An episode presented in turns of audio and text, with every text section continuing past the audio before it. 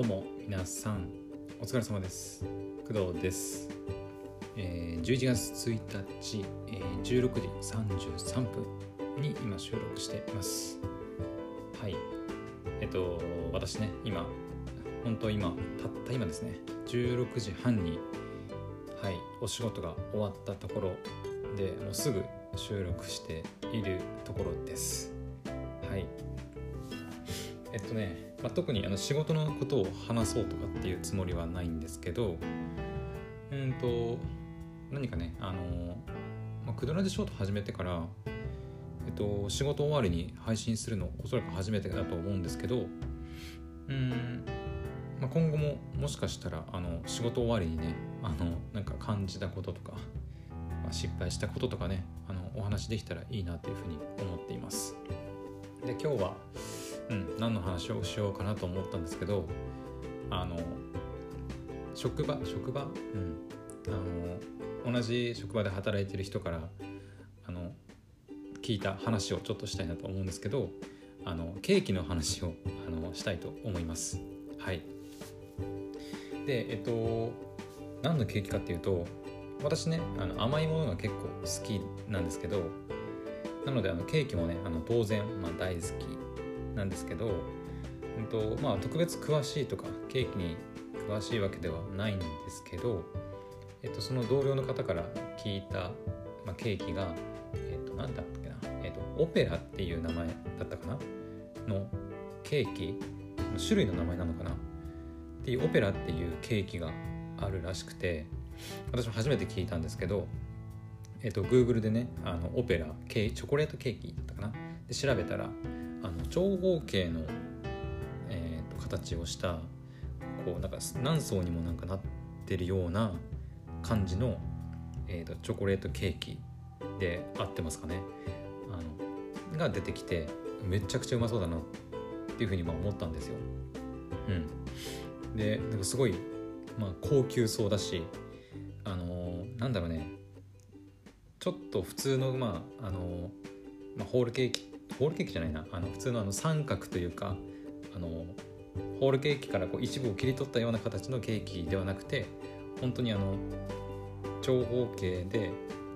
層が重なってるような、まあ、ケーキであのなんだろう子供じゃ手が出せないような、まあ、大人の向けのなんかおしゃれなケーキっていう感じの、まあ、ケーキ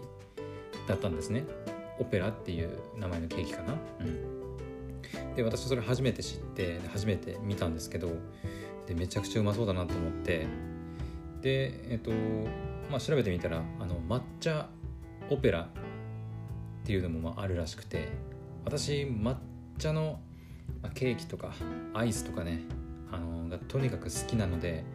あの抹茶オペラがあるんだったらもうぜひとも食べてみたいなと思ったんですよ。でまあ普段のね私だったらあ美味しそうだないつか食べてみたいなぐらいで終わってたんですけどあの前々から言ってるようにあの今月11月はあの私の誕生日ということであの普段だったら、まあ、ケーキにねあの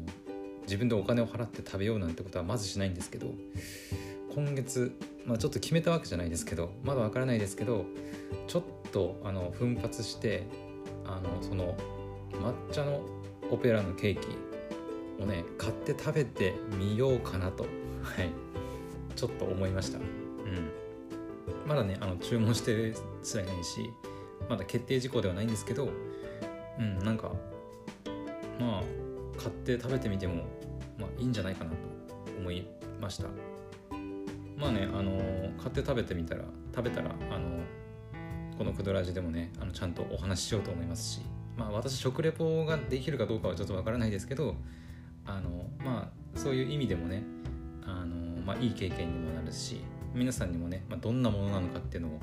まあ、お伝えできたら、まあ、面白いなというふうに思ってるのであの今月のあの、まあ、誕生日のケーキとしてね抹茶のオペラのケーキを、まあ、買ってみようかなというお話でした。はい。それ以外はないかな特に。うん。まあ11月1日ということでまあ職場でも、まあ、11月入ったんであの頑張っていきましょうみたいな、うん、雰囲気ではありましたね。はい。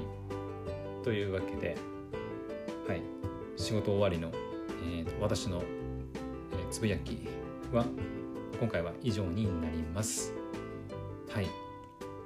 ではあのまた夜配信するかな。ちょっとわからないですけど、はい、また次の配信でお会いしましょう。バイバイ。